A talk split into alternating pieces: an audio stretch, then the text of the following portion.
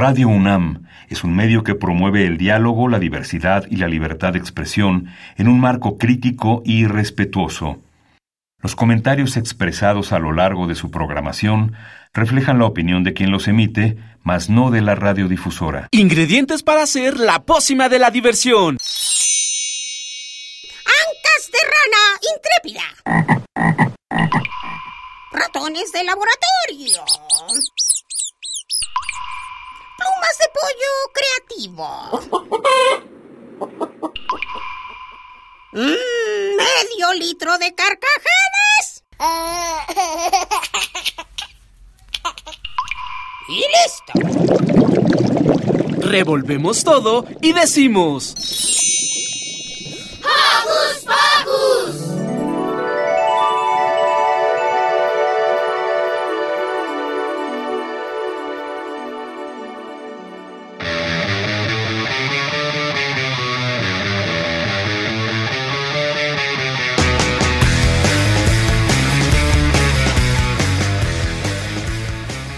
Bienvenidos queridos Joco Escuchas a este su programa para los peques y no tan peques.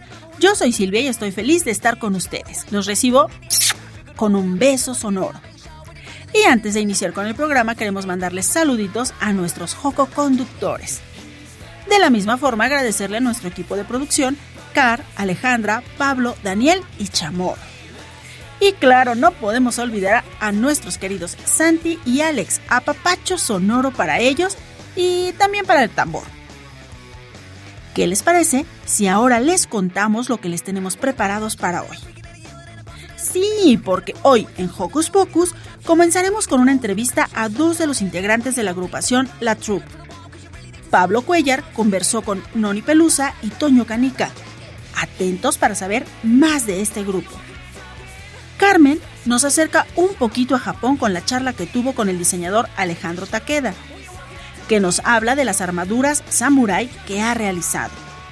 Y ya casi para cerrar con la emisión, Diego Emilio platicó con Silvana Arismendi y hablan del proyecto Breakthrough Starshot. Y claro, no puede faltar la buena musiquita, así que abrochen sus cinturones que ya está por despegar. ¡Hocus Pocus!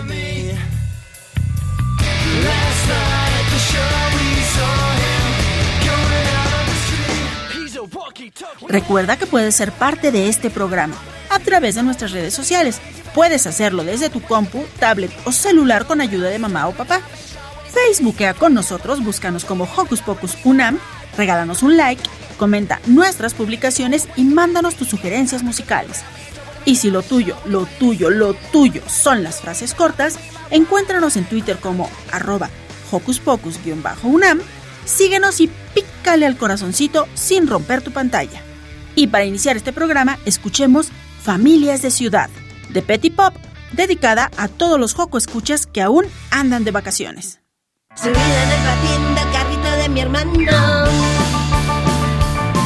Vamos a cualquier lugar y esquivamos los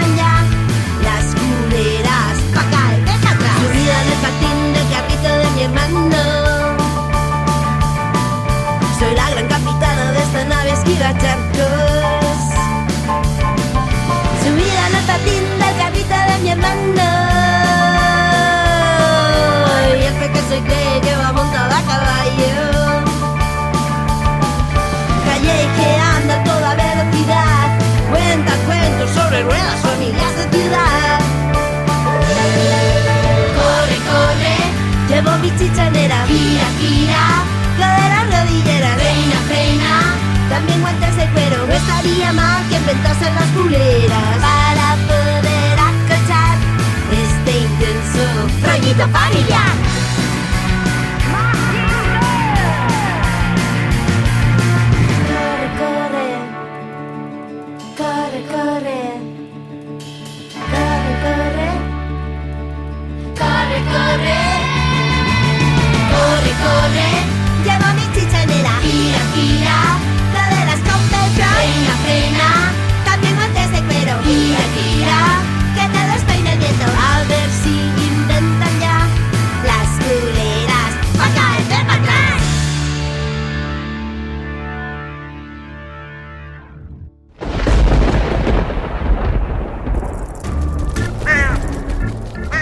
Chispas, radios y centellas. Estás en Hocus Pocus. Seguimos en Hocus Pocus y ahora les traemos una interesante propuesta teatral que ya tiene sus añitos. Conozcamos más de esta agrupación con la siguiente entrevista.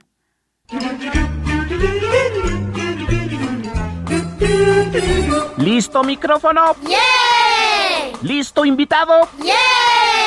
¿Listas las preguntas? ¡Yeah! Tres, dos, al aire. Ahora va la entrevista. Hola,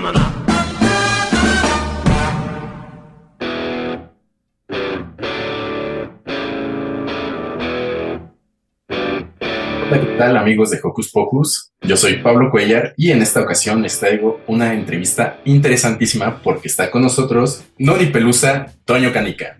¿Qué tal? ¿Cómo están? ¿qué tal? Hola. Saludos. Bien, muy bien, gracias.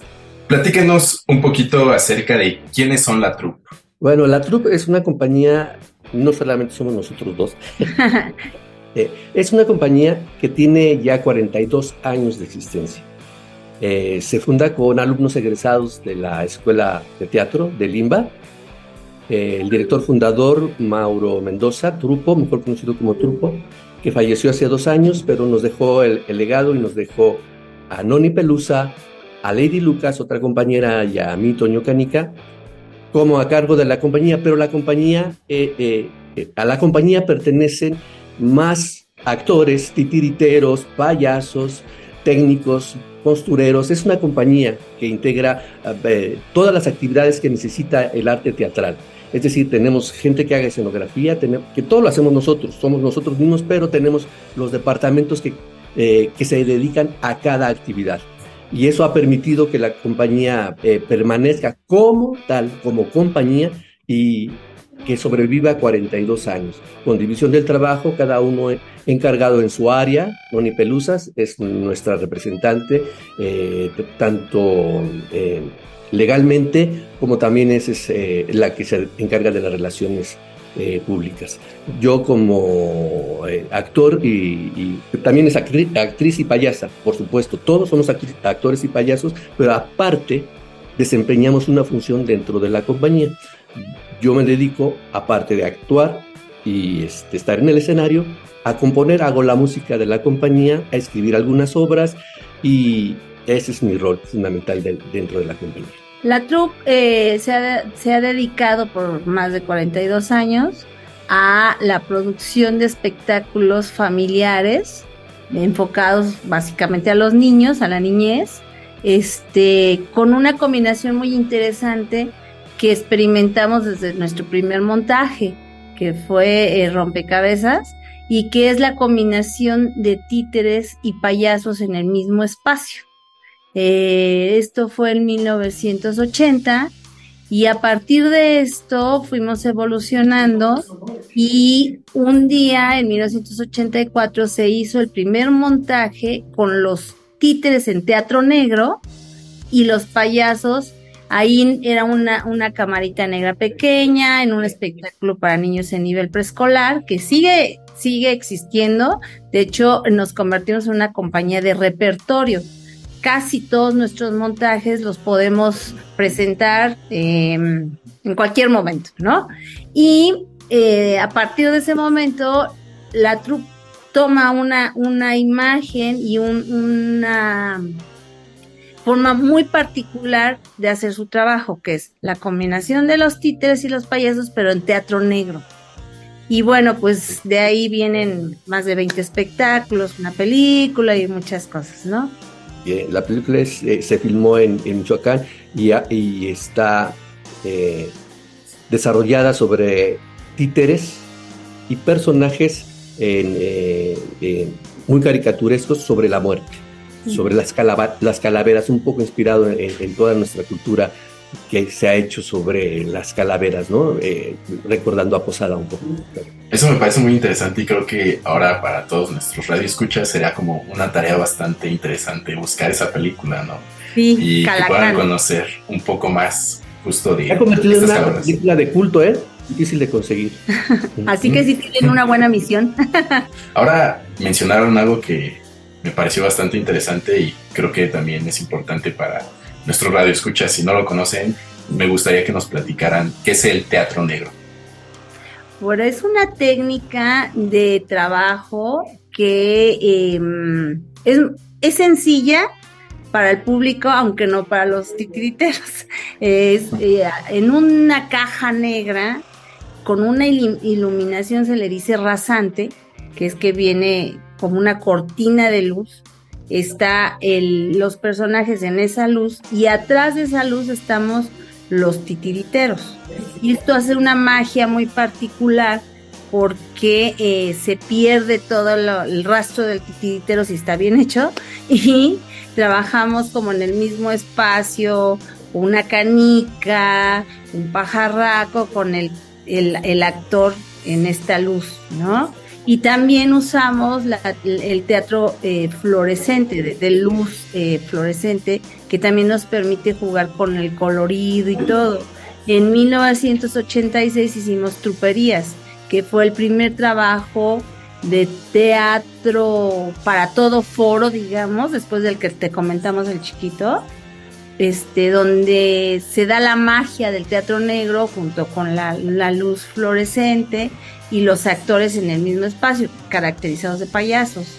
Entonces, eh, para el niño es muy mágico, para todo el público es muy mágico el teatro negro, y esto nos permite a nosotros también eh, esta fantasía de que el gatito sube, baja escala o pues no sé, tenemos muchísimos personajes con esta técnica.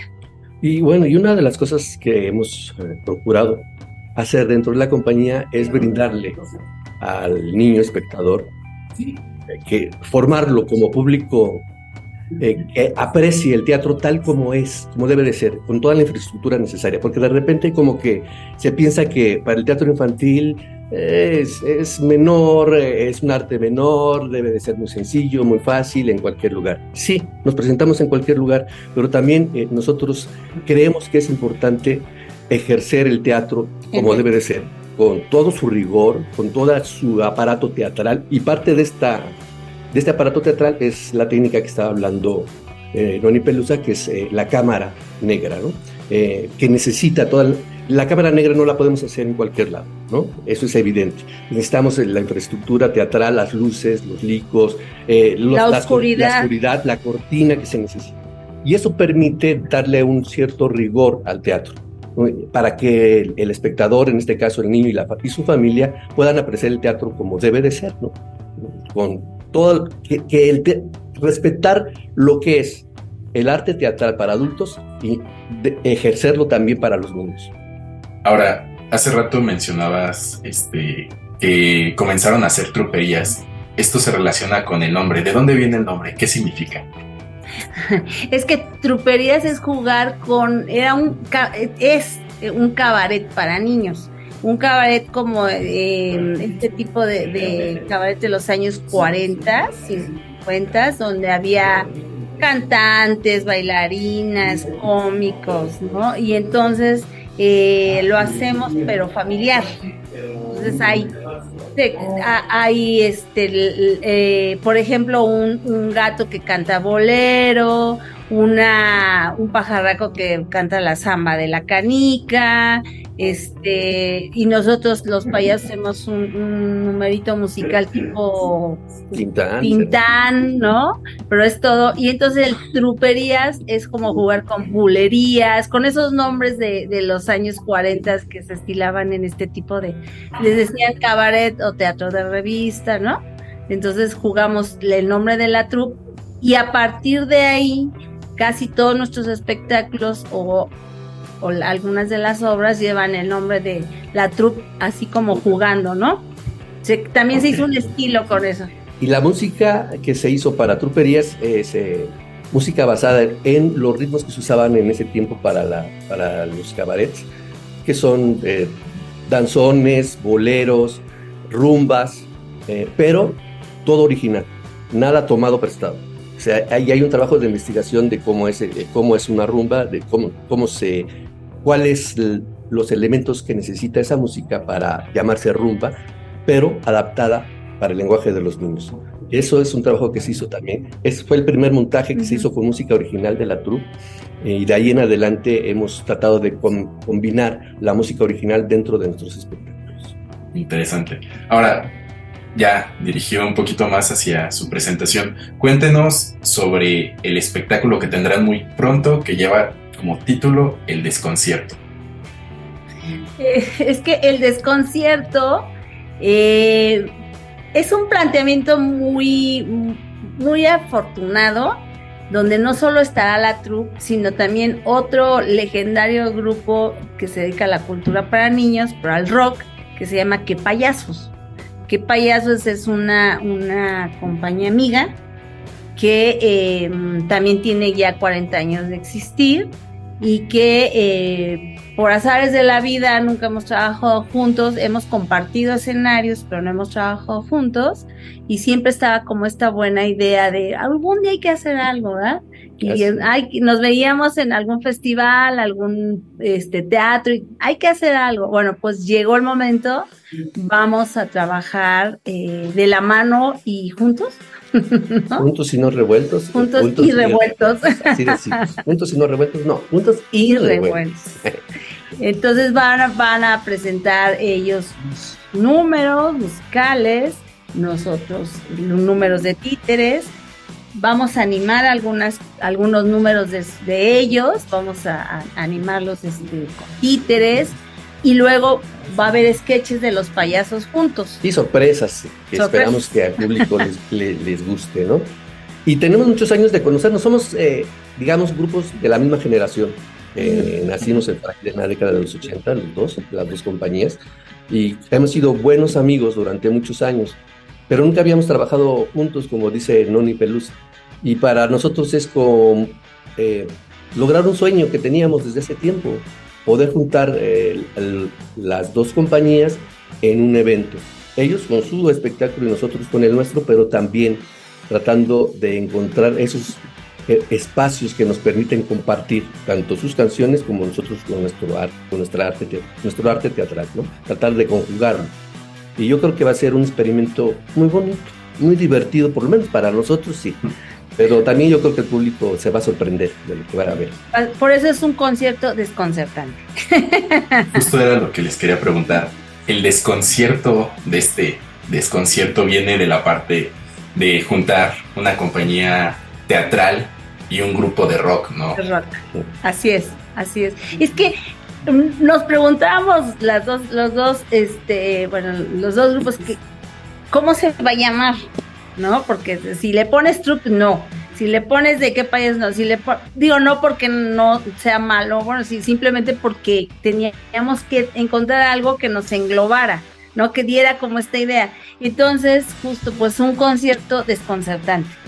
y jugar como en este, en este, la propuesta artística es respetando la, la individualidad de cada compañía, pero jugando, jugando, uniendo nuestros talentos también en ciertos números y ciertos momentos.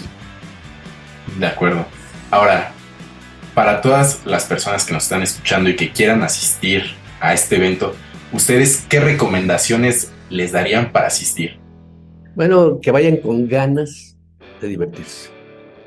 Primero, es el primer elemento para ir al teatro es ir con ganas porque es un, es un divertimento, es un gusto, es un placer, y hay que recobrar el placer de ir a ver espectáculos teatrales. Entonces, este, yo, les recomiendo que vayan con todas las ganas de divertirse porque sí se van a divertir. Yo, yo a lo personal, ¿qué les recomendaría? Dos cosas. Una, coincido con Toño Canica, que vayan con ganas de veras de pasarla súper bien, pero la otra es que vayan en familia es un, es un momento muy en familia. Este, es un momento muy familiar y, hay un fenómeno ya que nos pasa a las dos compañías. Ya nos van a ver los hijos de los niños que nos vieron hace algunos años, ¿no? Entonces va el abuelo, va el papá que nos vio de niño y ahora llevan a los hijos o a los nietos. Entonces, que se junten que, que lo emocionen a los niños si los niños no nos han visto, porque realmente van a ver algo de mucha calidad muy divertido, es, eh, estamos haciendo todo para que sea muy divertido, pero sobre todo con mucha imaginación, con fantasía, lo que nos caracteriza, y el humor pues de las dos compañías, que es un humor blanco, muy, insisto, muy familiar. Entonces sí creo que, que puede ser por ahí el consejo, sí, sí, sí puede ser consejo. Y bueno, ahora sí, cuéntenos, ¿cuándo, dónde y a qué hora podremos ver este desconcierto? Pues bueno, ¿cuándo? El día 22 de abril ya, falta muy poquito, el 22 de abril. ¿En dónde? En el Teatro de la Ciudad Esperanza Iris. Aquí en la Ciudad de México, porque, porque hay muchos teatros de las ciudades en, en, todo el país, pero es pues aquí en la Ciudad de México. Entonces el día 22 en el Teatro Esperanza Iris y hay dos funciones. A la una y a las seis de la tarde. Entonces, ya están en venta los boletos, ya los pueden adquirir en Ticketmaster y pues el día de la función. En taquilla. En taquilla. Ok, excelente. Entonces, por último, me gustaría que le hicieran la invitación a nuestros queridos Joco Escuchas para asistir a este gran evento.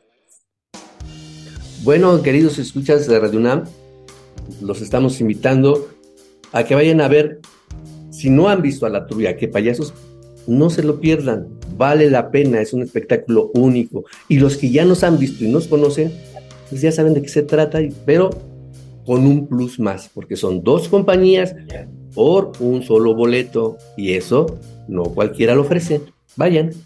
Invitadísimos amigos de Focus Pocus. Estamos, vamos a estar felices de recibirlos, de compartir nuestro arte con ustedes. Eh, no se lo pierdan, ahí los esperamos. Teatro de la Ciudad, día 22 de abril, a la una y a las 6 de la tarde. Pues muchísimas gracias por su tiempo y por esta grandiosa entrevista. Y ya lo escucharon amigos de Hocus Pocus, estén atentos a nuestras redes sociales que ahí les dejaremos el banner con toda la información de este evento. Hasta luego y muchas gracias. Gracias, los esperamos.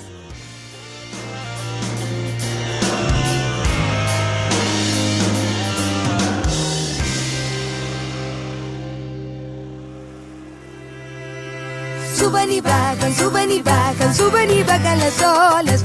Suben y bajan, suben y bajan, son las olas del mar. Suben y bajan, suben y bajan, suben y bajan las olas. Suben y bajan, suben y bajan, son las olas del mar. Se van hacia arriba,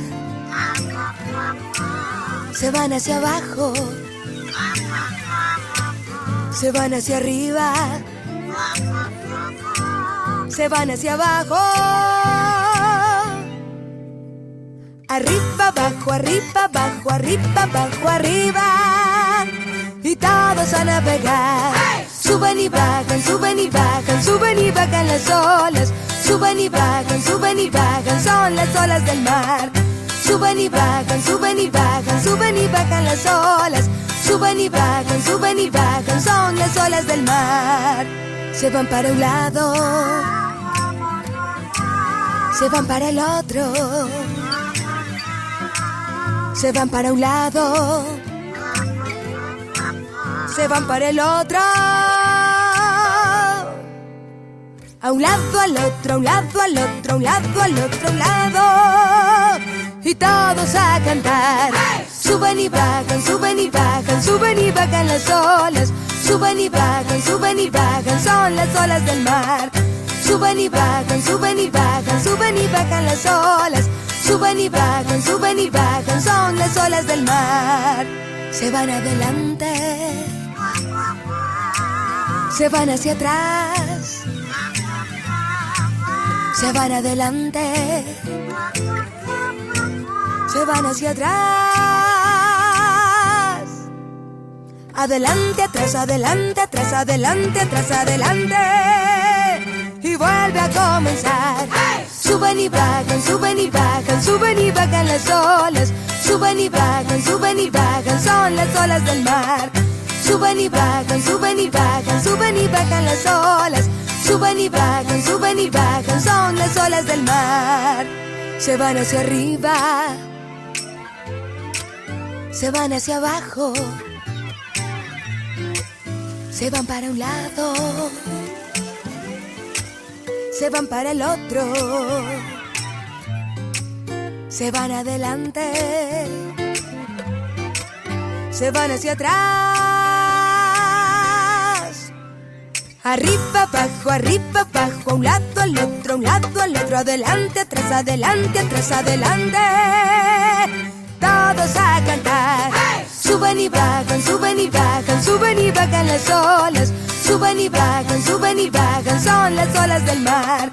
Suben y bajan, suben y bajan, suben y bajan las olas. Suben y bajan, suben y bajan, vamos a terminar.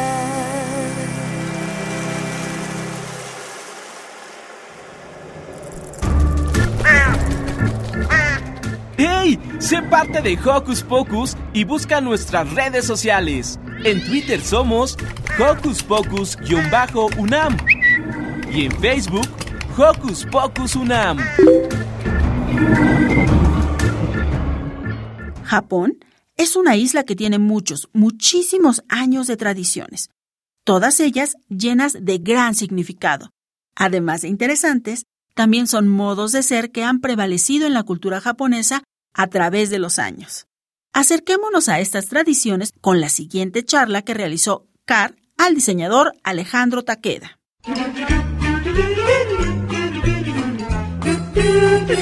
¿Listo micrófono? ¡Yeah! ¿Listo invitado? ¡Yeah! ¿Listas las preguntas? ¡Yeah!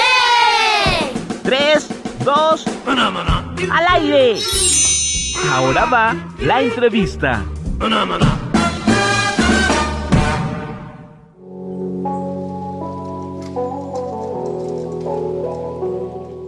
Buenos días, queridos Coco Escuchas. Pues ya nos encontramos aquí en su sección de la entrevista.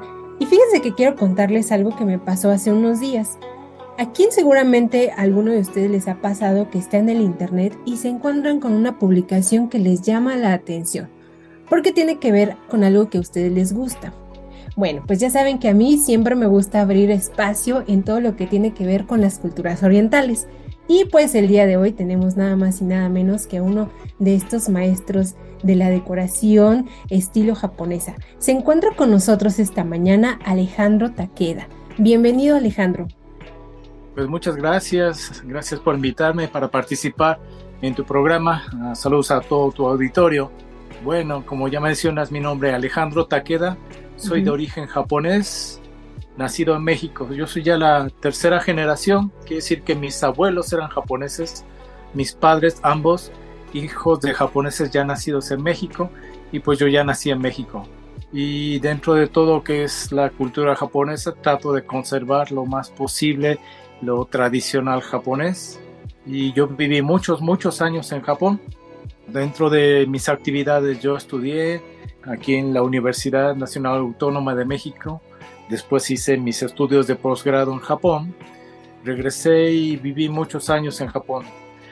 Allá estando en Japón me di cuenta que hay muchas cosas que podemos aportar aquí a México que hace falta o que pudiera ser interesante para los mexicanos o la comunidad japonesa aquí en México. Y hace muchos años siempre han hecho festivales la colonia japonesa en México y creo, creí yo que pudiera yo hacerlo más vistoso, más atractivo, decorarlo, hacerlo más bonito, ¿no? Y dentro de esa cosa salió la idea de hacer decoración japonesa, estilo japonés, para hacer estos festivales más atractivos. Decoraciones, pues tengo las armaduras japonesas y es que en los festivales no había quien pudiera rentar o prestar o que tuviera una armadura para los festivales. Y bueno, mi primer experimento fue una armadura que hice para mi hijo, uno pequeñito. Yo no sabía que podía hacerse o no. Estando en Japón empecé a estudiar con materiales y ver cómo se pudiera hacer. Pero hay un detalle muy curioso. En los museos en Japón está prohibido sacar fotografías. Entonces, pues solo podía basarme en revistas, en periódicos, publicaciones donde estaban las armaduras que siempre lo muestran de frente. Uh -huh. No te muestran nunca la parte de atrás. Entonces tenía que imaginármelo o visitar el museo y pasarme horas y horas viendo la armadura, la original, la que está expuesta al museo, verla por un costado, por arriba, por atrás, hasta que ya el de seguridad me veía sospechoso, me decían que, ¿qué está haciendo aquí, señor Takeda? ¿no? Y pues yo tratando de explicar que trataba de memorizarme cómo estaba la armadura, cómo estaba hecha una armadura, ¿no? De ahí empieza todas las complicaciones. Intentando hacerlo más parecido a una armadura original, pues empecé a hacerlo con el de mi hijo. Todo empezó intentarlo hacer barato, económico, porque es un experimento. No sabía que se pudiera hacer. Las armaduras réplicas que venden en Japón, pues puedan costar de pues 350 mil, 500 mil pesos actuales. Así de caros son y yo no podía andar experimentando o comprando cosas así. Bueno, entonces em, empecé a hacer el prototipo con este cartón, así tal cual, con cartón, papel este corrugado, cartulina, pegamento, agujetas de zapato y hasta que ya pude hacer el primer modelo, que fue el de niño, creo que no quedó tan mal y de ahí pues seguí evolucionando, pues ya sí tenía una armadura para niño, ¿por qué no hacer una armadura para adulto?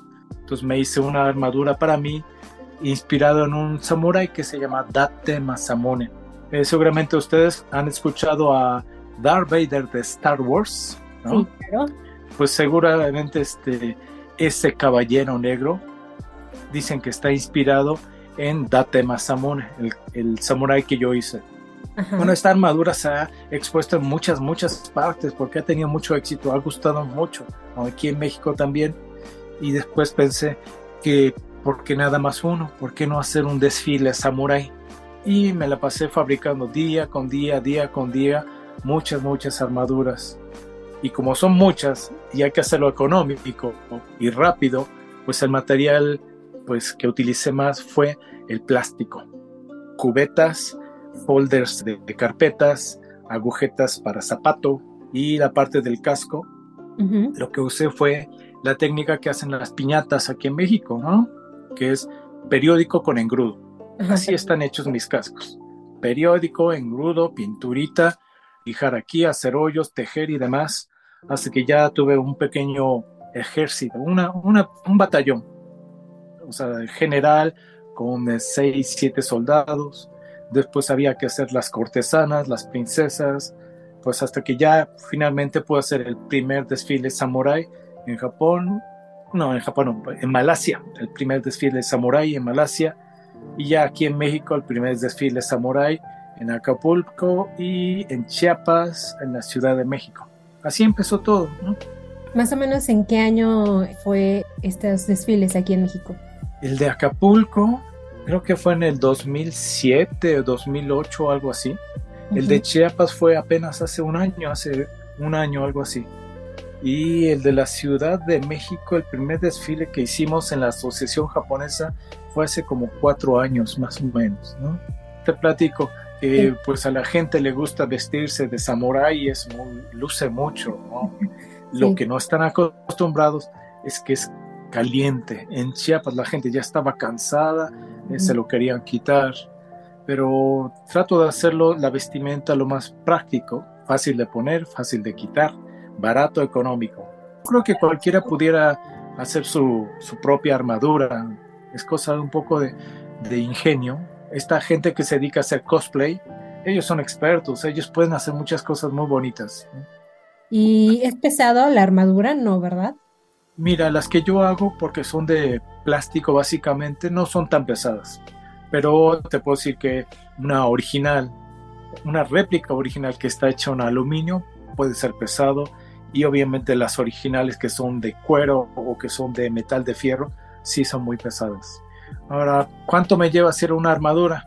La primera armadura me tardé cerca de eh, cinco, medio año, seis, medio año más o menos y después las siguientes, las que son en serie, las sencillas, pues las pude hacer casi en cuatro meses, pero también tengo armaduras que me tardé más de año y medio en hacerlo, porque son tejidas, hay que hacer el diseño, hay que pensar muchas cosas. Y bueno, pues sí, año y medio, dos años, hay uno que me llevó casi dos años hacer la armadura. ¿Y de qué depende que te tardes? ¿En la cantidad o en la calidad del material? No es tanto la calidad del material, es el diseño. Como te comentaba, no hay algún eh, diagrama o un esquema o este cómo hacerlo, ¿no? nadie te dice cómo hacerlo, solo te lo puedes imaginar ver la fotografía, ver la armadura, y eso es lo que te lleva más tiempo, ¿no? Estar pensando cuánto puede medir, cuántos hoyos puede tener, cuántas veces hay que pasar el hilo para tejerlo. Eso te puede llevar mucho, mucho tiempo. La parte de diseñar el traje. Sí, eso fue lo más difícil, ¿no? ¿Y te han contratado para hacer estas réplicas o estas armaduras para cine? Mira, más que yo, yo para fabricarlas no. Para lo que me, has, me han contratado es para rentarlo. Eh, me rentan para exhibir, por ejemplo, en cine, para esto que se llaman telenovelas también, para anuncios de televisión. Entonces la renta es yo vestir a alguien y ese alguien, al actor, ya hace su pose, ya hace su eh, coreografía. O también cuando es para exhibición, es nada más, digamos, una sala donde está exhibida la armadura, hay muchas telenovelas que tratan, por ejemplo, de gente rica o de narcotraficantes excéntricos que tienen en su estancia una armadura, tienen este, antigüedades. Para eso me llaman mucho, ¿no? Otra cosa para lo que me llaman también es para vestir al actor. Y el actor nada más está parado, este, a veces me piden que les enseñe alguna postura o este, alguna forma de empuñar el sable, el katana hay, muchas cosas para las que me llaman, ¿no? ¿Las katanas también son eh, de plástico o ya las compras perforadas? Mira, katanas yo tengo, básicamente son, para mis desfiles son de plástico. Está muy difícil que pueda usar una auténtica que, eh, original. Tengo varias katanas o sables que son de ornamento. O sea, que sí se ven muy, muy reales, pero no tienen filo, ¿no? Normalmente usamos las de plástico porque en los eventos está prohibido llevar armas. yo no podría llevar, por ejemplo, a una escuela o a un festival armas, no. Bueno, ahora dinos, cuéntanos un poquito más sobre tu trabajo en general haciendo diseño. Mm, bueno, yo estudié la carrera de diseño gráfico, pero me he dado cuenta que tengo más habilidades para lo que es diseño industrial. Y de las cosas que yo procuro hacer, cosas transportables, cosas que puedan moverse con facilidad y montarse eh, con facilidad, que, tengan el diseño lo más tradicional japonés, porque ah, hay muchas personas que también tratan de decorar sus eventos, este, pero resulta un poco asiático, que se parece más a chino que japonés. Es muy difícil, es muy sutil la diferencia y ahí es donde yo tengo ventajas, ¿no? tantos años de vivir en Japón, más de 10 años viví en Japón, conozco ciertos detalles que hacen la diferencia entre China, Corea y Japón, o Malasia y demás, ¿ves? Entonces mis diseños son con detalle enfocados que se vea muy japonés. Y por eso es que me llaman. Una productora de cine no va a estar llamando a alguien que hace cosas asiáticas en general. Si va a ser un programa dedicado a Japón o si van a traer actores de Japón, pues buscan lo más cercano a Japón. Y ahí es donde me llaman a mí, porque yo sí tengo ese detalle, el cuidado de hacer cosas japonesas, ¿no? Bueno, ahorita que mencionas parte de mis actividades, aparte de esto de decoración, me dedico a hacer artesanías japonesas. Artesanías para la venta en festivales y demás. ¿Y cuál es el detalle de mis productos? Mi artesanía es que no tengo piratería ni fayuca pasa muy seguido, ¿no? En los festivales, que pues hay puestos, hay mercancía, que son este, pues Fayuca, Fayuca, piratería, estamos hablando de Pokémon, Naruto y de ese tipo de cosas. Entonces, mis productos, lo que yo hago, lo que fabricamos, pues están, respetamos derechos de autor y por eso nos busca mucha gente. ¿Qué otra cosa aparte de mis actividades? Pues doy conferencias, pláticas de qué se tratan mis pláticas sobre este, diferencias culturales entre México y Japón. Estas diferencias culturales, pues yo las conozco así como detalle. Yo cursé el kindergarten en Japón, tres años en Japón. Después regresé a la Ciudad de México y aquí en México pues terminé lo que es la primaria, secundaria hasta la universidad. Como te comentaba, después fui becado un año a Japón. Después de la beca regresé a México me casé con una diplomática mexicana y con ella estuvimos seis años en Suiza estuvimos seis años en Japón. Ella fue la cónsul en la Embajada de México allá en Tokio y estuvimos seis años en Malasia. Por eso, tantos años de vivir en Japón, más de 10 años, ¿no? Me dieron mucho conocimiento. Me abrió las puertas a conocer la cultura más cercana. ¿Y qué diferencia tengo yo de origen japonés con mucha gente que ha vivido en Japón o la gente que está casada con japoneses o la gente que fue de turismo a Japón? Pues que yo viví tres periodos diferentes ¿Qué es esto de tres periodos diferentes? Pues de niño, kindergarten, donde aprendes todo de manera natural, y también de estudiante, un año becado, donde el tutor o tu maestro te protege, y pues ya como padre de familia, responsable de familia durante más de seis años. Entonces conozco bien la manera de ser del japonés, conozco bien a los mexicanos, latinos, porque soy mexicano, y de ahí mis pláticas que son sobre diferencias culturales. Mira, el ejemplo que siempre doy en mis pláticas son, imagínense ustedes como mexicanos, ¿no? Que reciben a un extranjero, un extranjero que viene con su gorro, manga corta, pantalón corto y se mete a la iglesia. Y pues lo vemos mal. Y ese extranjero con su pantalón corto y manga corta empieza a tomar fotografías en plena misa. Pues claro que lo vemos extraño, lo vemos raro, ¿no? Pero es que a, ese extranjero nadie le ha dicho que eso es de mal gusto. Igual pasa con toda la gente que va de visita a Japón o Asia. Los asiáticos lo ven raro, lo ven mal por algo que nunca les han explicado. Y esa es parte de mi trabajo. Yo soy el autor de una serie de libros que se llama Mannersman. Oh.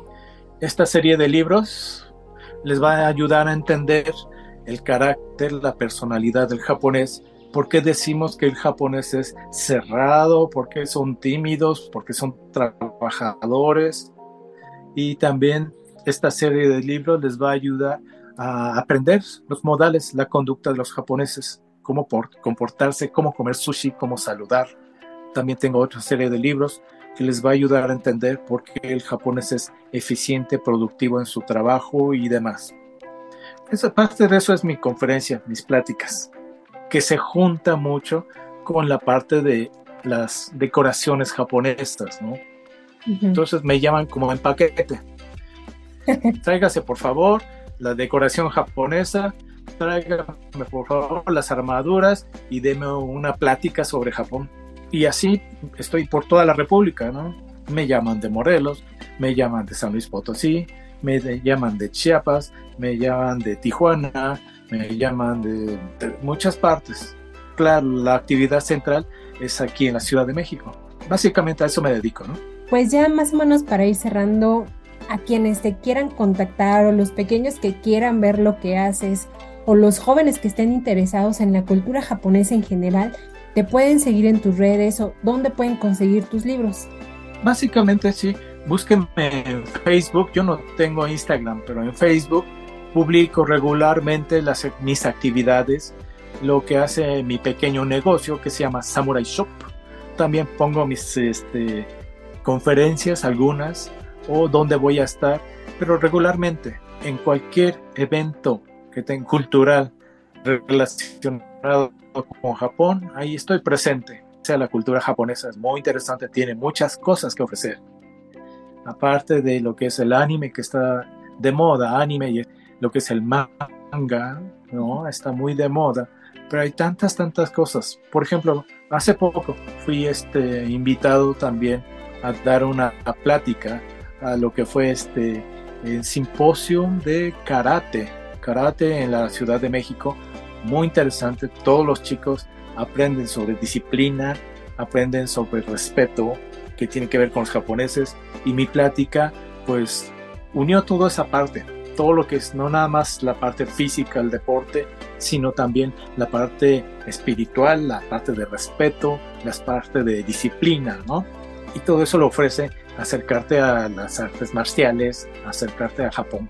Alejandro, creo que ya nos explicaste, ya nos acercaste un poquito a Japón o Japón a nosotros y a nuestros corazones. Esperemos que les guste, que vayan y busquen también a tus redes sociales y si de pronto ven algún festival, a lo mejor chance y por ahí te pueden encontrar. Muchísimas gracias, Alejandro.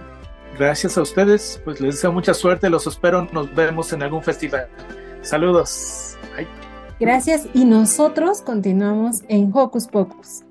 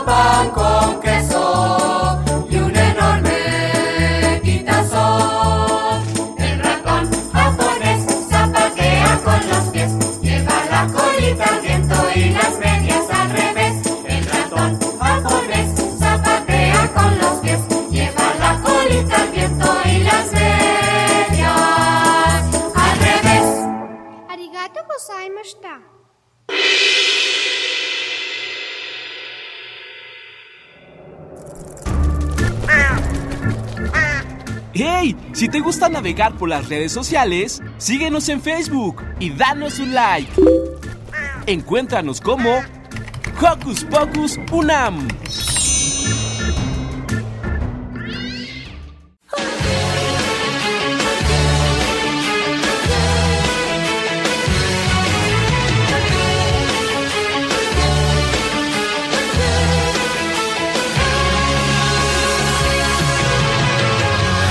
el tiempo y los recuerdos se van alejando ya. Ángeles fuimos y desde el cielo semillas vimos de amor. La tristeza de este mundo se borró y viendo el cielo azul. La amistad y el amor siempre brillaron y hoy también lo harán. Mis alas no tengo desaparecieron ya, pero conmigo tengo aún el poder. En tu pupila el arco iris se reflejó y el amor florece en tu corazón. Sigue teniendo fe y esperanza en que el mañana va a cambiar. Este desierto se transformará, paraíso es lo que pronto será.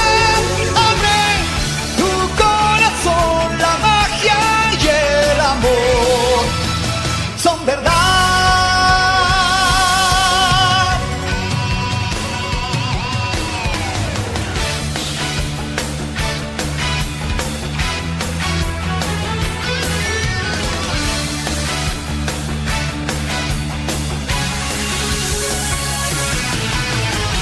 Hace tiempo en tu mirada inocencia puedo ver Eres la misma de que recuerdo de nuestra bella niñez. Y volando por las nubes lograrás la luna al fin tocar, recorriendo jardines infinitos por la eternidad. Ya la magia es nuestra, nunca nadie romperá los bellos lazos de nuestra amistad. En tu pupila el arco iris se reflejó y el amor florece en tu corazón. Sigue teniendo fe y esperanza en que mañana va a cambiar. Ese desierto se transformará,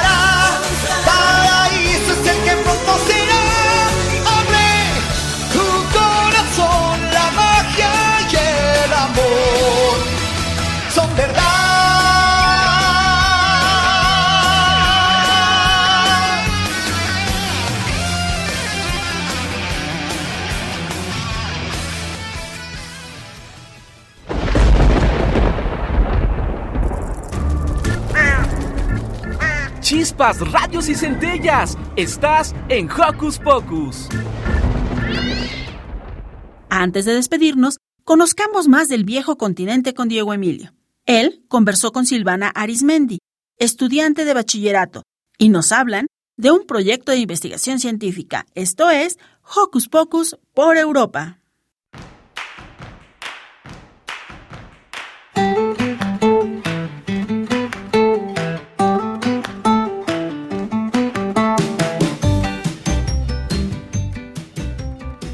Amigos? Bienvenidos a una nueva emisión de Hocus Pocus por Europa. Esta vez platicaremos con nuestra amiga Silvana Arismendi Vázquez, estudiante del bachillerato, siempre interesada en las ciencias y las explicaciones de fenómenos físicos. Ha ganado varios concursos en matemáticas y física a nivel bachillerato. Nuestra invitada nos platicará sobre el proyecto Breakthrough Starshot como el contexto europeo de este importante programa de investigación. Silvana, gracias por acompañarnos. ¿En qué consiste el proyecto Breakthrough Starshot? Se trata de un programa que busca la creación de sistemas nanoscópicos, también conocidos como nanoartesanía, que puedan ser impulsados por la luz, llegando a alcanzar incluso un 20% de la velocidad de esta. Con el fin de llegar a Alpha Centauri, se calcula que en unos 20 años aproximadamente. ¡Wow! ¡Qué interesante! Gracias por ilustrarnos. ¿Crees que es viable la implementación de este proyecto en favor de la humanidad? Pues debido a que se trabaja con escalas nanoscópicas, es difícil aplicar como tal el programa directamente a lo que la gente normalmente interpreta como viajes interestelares, ¿no? Que implican el transporte de personas en sí a través del espacio pero sí creo que todos los avances tecnológicos que se van logrando por medio de las investigaciones o del trabajo experimental ya que se está haciendo con ese programa pueden implementarse un poco a nuestras vidas y tal vez no necesariamente que se apliquen tal cual como nosotros pensamos, sino todo lo que vamos descubriendo y la nueva tecnología que se está desarrollando. Ya veo, este programa puede traer muchos beneficios para la humanidad. Si existe la posibilidad de que los seres humanos abandonemos la Tierra, ¿tú crees que esa es la solución para asegurar el bienestar de la humanidad? ¿Y que el planeta Tierra finalmente muera o se eche a perder como un ser vivo? ¿No es mejor que recuperemos nuestro planeta o ya no es posible? Pues yo no creo que la opción correcta sea solamente ignorar como todos los problemas que nos rodean o tratar de huir de aquí sin siquiera tratar de enmendar todos los daños que hemos hecho. Obviamente es inevitable que en algún momento el planeta llegue a su fin porque somos muchísimas personas que requieren de muchísimos recursos y que sobreexplotamos sin medida, pero creo que se puede generar un cambio a través de la conciencia y de la información, ¿no? Sobre todo ahora que está como tan a nuestro alcance por medio del Internet. Solo hay que saber distinguir entre información verídica e información falsa y crear una conciencia para poder generar un cambio. Estamos de acuerdo. Todos debemos de ser conscientes de que nuestro planeta se está quedando sin recursos. Esa situación en el futuro nos puede afectar a todos. Todos podemos hacer algo al respecto. ¿Cuál es la participación del viejo continente en este proyecto tan interesante? Pues Stephen Hawking era un astrofísico, cosmólogo y divulgador científico que falleció hace relativamente poco, en 2018. Y entre sus trabajos de divulgación se encuentra un libro llamado Breves Respuestas a las Grandes Preguntas, que yo tuve la oportunidad de leer y fue el que me inspiró a trabajar en el proyecto en el que investigué todo esto de Breakthrough Starship. Y en este libro él responde distintas preguntas que la gente se hace como constantemente, ¿no? Si es posible viajar en el tiempo, si podemos rebasar la velocidad de la luz. Y en una de las secciones habla sobre avances tecnológicos de referente a la colonización de otros planetas. Y aquí él habla del programa Breakthrough Starship como una oportunidad de un gran avance tecnológico y además pues se ha mostrado como muy a favor de él y lo ha apoyado en diversas ocasiones. Silvana, qué interesante. Los proyectos de Hawking, sin duda, ampliaron nuestra perspectiva sobre la enormidad del universo. ¡Qué entrevista tan ilustradora! Por último, ¿podrías enviar un saludo para Hocus Pocus? Claro, pues muchas gracias por escucharme y un saludo a todos los que escuchan la emisión y a Hocus Pocus. Para Hocus Pocus, Diego Emilio.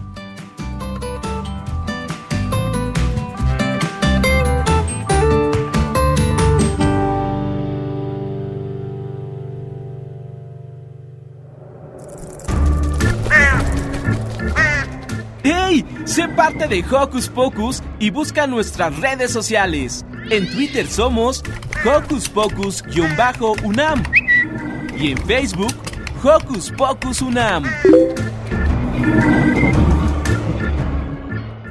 Y así termina el programa de hoy. Mm, no me quiero despedir, pero tenemos que hacerlo. Así que los esperamos la siguiente semana. Recuerden que si se han perdido algún programa, pueden volver a escucharlo como podcast en www.radio.unam.mx. Denle clic al conejito de Hocus Pocus y escuchen su emisión favorita.